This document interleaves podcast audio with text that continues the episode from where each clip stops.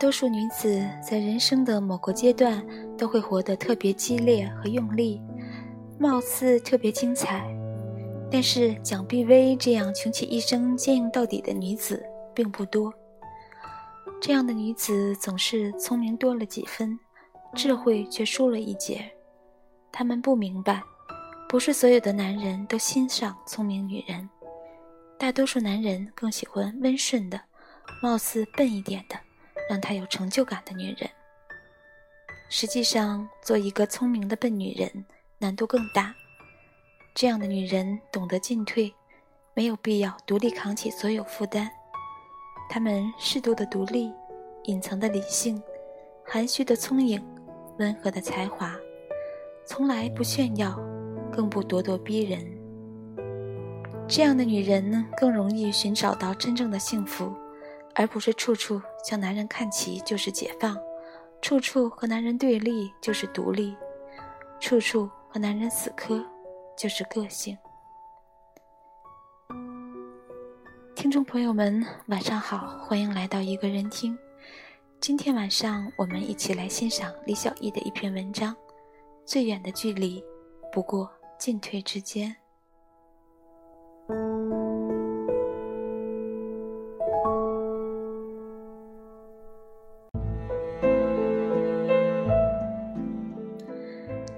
在想来，人生若只如初见，真的是句太长往的话，仿佛是隔着扑面的烟尘和记忆的碎片，回望许多年前的那个夜晚。彼时月也白华，人也青葱，心也悸动，并没有经历后来不堪的真相和猥琐的现实。于是，在心底低低的感叹一声：“哦，原来曾经，真的是爱过他的。”大多数院侣回忆起当年，多少都会这么感慨。就好像一九五三年九月的某一天，当蒋碧薇得知徐悲鸿直到去世，身边还珍藏着早年与他同在巴黎买的怀表；就好像一九六八年四月，蒋碧薇在台北三军总医院，望着病榻上双眼微张、不能言语、行将离世的张道藩。一九一七年，二十二岁的徐悲鸿对十八岁的蒋唐真一见钟情。由于早年曾与他的伯父和姐夫同在宜兴女子学校教书，徐悲鸿不仅是蒋家常客，而且深得他父母的喜爱。有一天，徐悲鸿托朋友朱了周悄悄传话，问他是否愿意一起出国。从未与任何男子单独会过面的蒋唐真，居然毫不犹豫地答应了。他把一封信留在母亲的针线筐里，把十三岁就已确定的婚约抛在脑后，毅然决然地跟着这个几乎是陌生的男子远走东京。他在回忆录中说：“这以后，徐先生便私下为我取了一个名字，碧薇，还刻了一对水晶戒指。”一只上刻悲鸿，一只卷着碧薇。他把碧薇的戒指整天戴在手上。有人问他这是什么意思，他便得意地答：“这是我未来太太的名字。”人家追问他未来的太太是谁，他只神秘地笑笑。私奔之后，宜兴名门望族蒋家无奈地搞了场行为艺术。宣称蒋唐真因病身故，哭灵出殡，棺材里放满了石头。从此，蒋唐真的名字与石头一起掩埋，蒋碧薇的人生之幕徐徐开启。我曾经思忖，怎样的岁月才担得起最美好的注脚？或许真该如沈从文所说，在最好的年华遇见最好的你。仿佛当年的徐悲鸿与蒋碧薇，一个年少俊逸、才华初显，一个热烈浪漫、青春洋溢。从东京到巴黎，彼此依偎，光景温软的如同他为她画的那些画。琴课里，他旗袍典雅，身姿婀娜，握着小提琴的手指纤细灵动，隔着近百年的时空，依然感受到笔墨落在画布上的一瞬间，饱蘸了无限的爱意。只有深爱一个人，才能让他在画中如此静美、优雅、独具光华。箫声里，他唇角微扬，眼眸清亮如秋水，手指蝴蝶样的翻飞，箫声蜿蜒，呼之欲出。娴雅沉静的画面下，有情感的河水缓慢而深邃的流淌，还有平桌、裸成、庸、静读、传真。单从这些话就能读出当年他对她的深情，所以我相信，画中凝聚的一刻是他们最美好的时光。只是美好终究有限。当清寒结成往事，繁华即在眼前，两人的关系却急转直下。一九二七年回国后，徐悲鸿担任中央大学艺术系教授，在画坛名声鹊起，子女也相继出世。国民党元老吴志辉牵头，为他在南京修建华美的傅后岗公馆。蒋碧薇热爱社交。谈笑有鸿儒，往来无白丁。太太客厅式的觥筹交错，让他怡然自得。此时创作力旺盛的徐悲鸿，却将心力完全扑在艺术上。他不满他自我为中心的冷漠，他反感他强势而挑剔的虚荣。裂痕一天天扩大。一九三零年，徐悲鸿爱上学生孙多慈。孙多慈赠予红豆，他镶金做成戒指，镌上“慈悲”二字。仅仅十年，他手上的戒指便从碧薇换作慈悲，怎能不让他爱眼笃心？他横刀立马捍卫婚姻，不仅拔掉了孙多慈赠送装点傅后岗公馆花园的枫树苗，而且写信给相关负责人，让孙多慈官费流血的机会泡汤。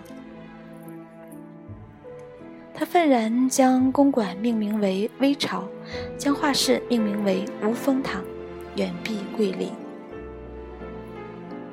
一九三八年，他在贵阳《中央日报》刊登启事：悲鸿与蒋碧薇女士因意志不合，断绝同居关系已历八年，破镜已难重圆。此后，悲鸿一切与蒋女士毫无相涉，思恐社会未尽深知。特此声明。十八岁起，与他一起漂泊天涯，抚育子女的甘苦被一笔勾销，曾经甜蜜温润的时光变成了同居，他勃然大怒。敢于私奔的女子都有几分果断泼辣、不计后果的天性，他从此与她恩断义绝，势不两立。他把分居启事镶在玻璃镜框内。赫然放在客厅迎门的书架上，命名为“碧薇座右铭”。他给他父亲蒋梅生葬礼送的奠仪被一概退回。他对与孙多慈分手、试图修好的他说：“今天你要是自己醒悟，因为割舍不下对我和孩子的感情而要求回来，那还可以考虑；如果是因为孙也不要你，你退而求其次回来，那……”是绝无可能。这样的强势下，复合了然无望，波光潋滟的旧时光，到底遮不住现实的局促。离婚时，他再次展现了得理不饶人的胡搅蛮缠，向他索要现金一百万元，古画四十幅，他本人的作品一百幅，此外每月收入的一半交给他。做儿女抚养费，心怀对他的愧疚和对巴黎生活的感念，他夜以继日作画满足他非分的要求。不料他又提出，先前支付的二十万元已花完，要再给一百万和一百幅画，此外每月给子女两万元抚养费。这回连律师沈君儒都怒了，两人其实并无实际婚约。无理要求大可置之不理，这时的她分明有点像渔夫和金鱼中那个贪得无厌的老太婆，有点招人嫌了。而月薪不过两万的她再次答应了他的所有要求。一九四五年，两人在离婚协议上签字时，他还将那幅请客带去送给她。他知道他喜欢那幅画。他终究还算是个厚道的男子，即使被他逼到墙角，也不曾回首，甚至在两人关系的最后一刻顾念着旧情。离婚当晚，他去打了一个通宵麻将，是解脱呢，还是庆贺呢？二十八年最好的时光，从此成了前尘往事。每次看到他在自传中客气地称他徐先生，读到他的自陈和悲鸿结离二十年，我不曾得到过他一丝温情的抚慰，都让人百感交集。这些极简极淡、山寒水瘦的文字，写的都是抱怨，抱怨他不忠、背叛、离弃，而他自己，为人妻的贤达之礼，为人母的宽厚无私。又做到几分？纵然当年他移情孙多慈，他难道没有别恋张道藩？五十步与百步的差别，他用一生的愧疚偿还，他用一世的怨怼相对。许多道理不是聪明可以明白，那需要一生沉浮后的顿悟。当年的他必然是黑白分明，爱憎了然，眼里容不得一粒沙。美蒂亚一般充满被辜负的愤懑和报复而后快的凶悍，而经年打磨，他老年后发现，原来这一生不曾用过任何人一块钱，也没有向任何人借过钱，都是依靠徐先生离婚时给他的话换钱为生。原来他视为生命的尊严和骄傲，都是那个负心人提供的。他的心里是否会有一丝自省的后悔呢？后悔当年不知进退的强硬。人生漫长却又苦短，悠长的路途充满险阻，谁不曾迷失与错谬？生活中没有纯粹的黑与白，对与错，爱与恨，补偿与亏欠，得到与失去，大多数只是黑白之间深深浅浅的灰色，模糊而难解。绝艳一雕，连成一碎。多少美好毁在了一意孤行的执拗，进退相隔不过是分寸的把握，人生苦短不过在迂回之间。这些以他的聪明，他迟早会明白。假如没有张道藩，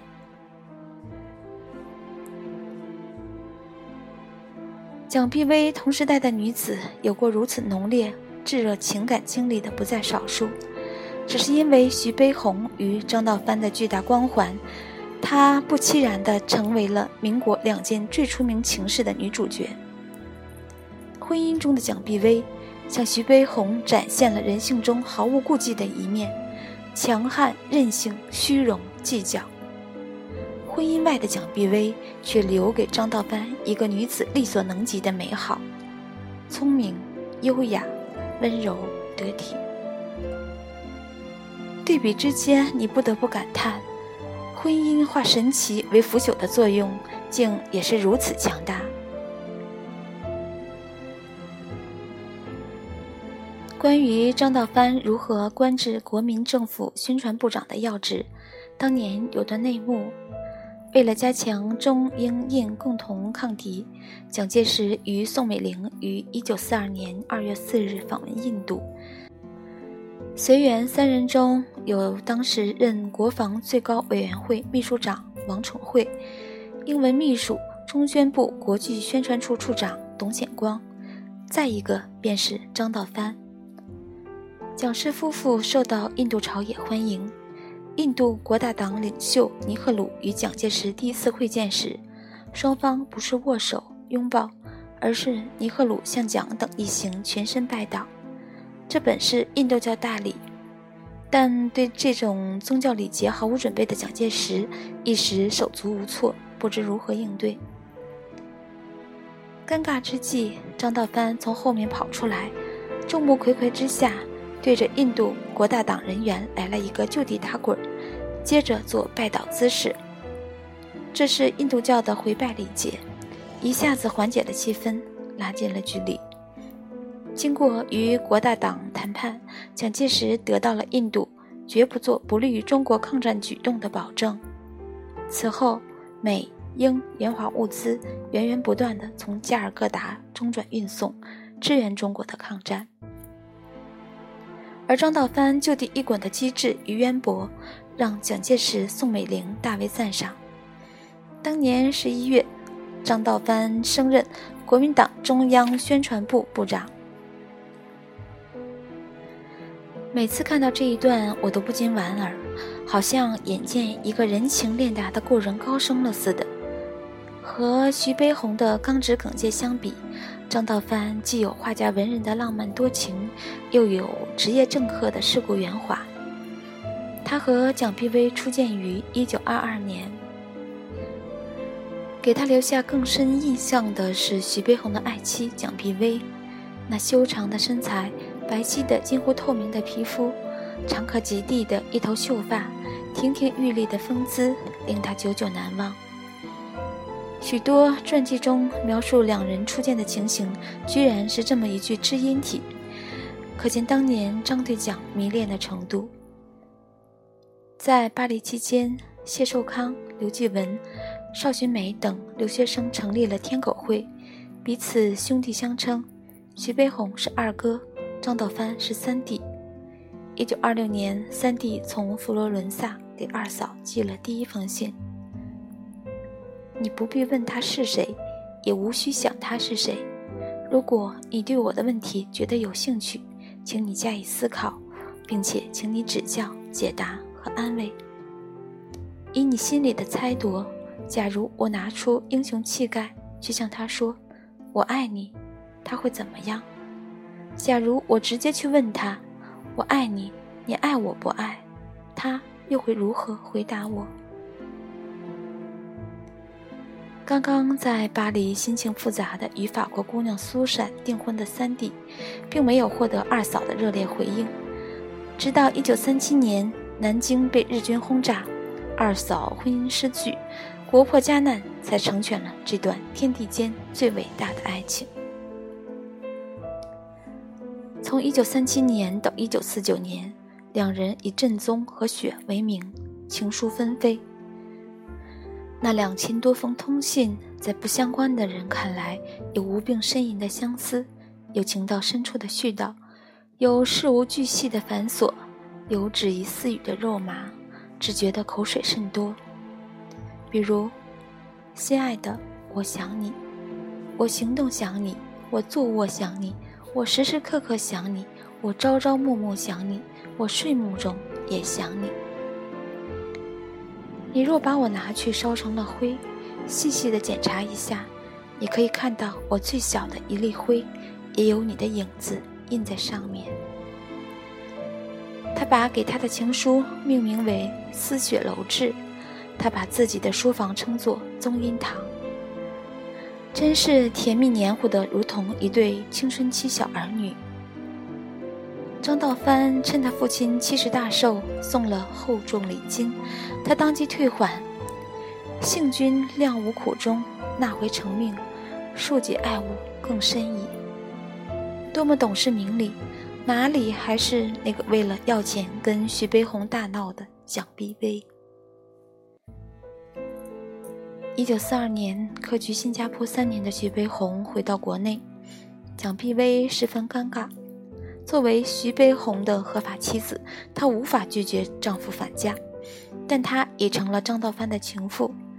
她写信给张道藩倾诉矛盾，张道藩提出四条出路：一、离婚结婚，双方离婚后再公开结合；二、逃避求生，放弃一切，双双逃向远方；三、忍痛重圆。忍痛割爱，做精神上的恋人。四保存自由，与徐悲鸿离婚，暗地做张道藩的情人。蒋碧薇选择了最后一条路。两人深度纠缠三十多年，在台湾同居十年，他始终没有给他妻子的名分。张道藩当时官至台湾立法院长，妻子苏珊到蒋介石官邸告状，要求主持公道，不然就向新闻界，尤其是西方记者抖露一切。是要一个美人迟暮的蒋碧薇，还是要名誉、地位、前途？张道藩纵然纠结，却依然清醒。比起感情大过天的徐悲鸿，他的政客本质表露无遗。蒋碧薇的失落可想而知。三十年的烦恼、痛苦夹杂着甜蜜的生活，像是一场春梦乍醒。当年那句“等你六十岁就和他离婚来娶我吧”的誓言，海市蜃楼般幻灭，他却从一只饱满多汁的蜜桃变成了。干瘪的果核，果核依旧硬朗好强，毫不嘴软的总结。基于种种的因素，我决计促成他的家庭团圆。与他分手六年后，他完成五十万字回忆录，上篇我与悲鸿，下篇我与道帆。一九六六年在台湾皇冠出版。至今仍轰动遐迩。两岸隔绝，他与子女音讯难通，暮年独居近二十年，既然离世。秦客二零零二年嘉德春拍会售出，价值一百六十五万。就像一场反讽，自尊到强悍的蒋碧薇，人生的两段感情都没有名分。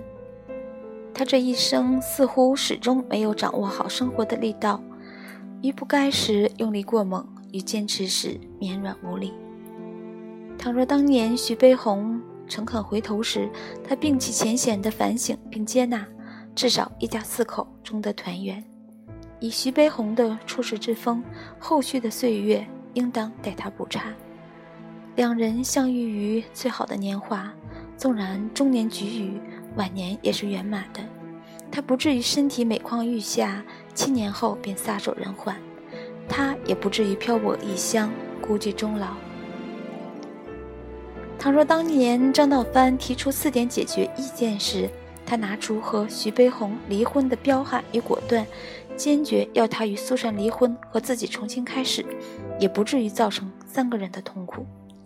苏珊带着女儿远避澳洲。张道藩陷入家庭与情感的两难，他自己既没得到名分，最终还失了感情。不同选择下的人生真的是天地迥然。他这颗响当当的铜豌豆和生活来了场硬碰硬的正面交锋，结果一地碎片。铁骨铮铮的他始终在往前冲，哪怕头破血流、两败俱伤，也不曾深情款款的避让与后退分毫。对于一个女子，或许最远的距离就是进退之间。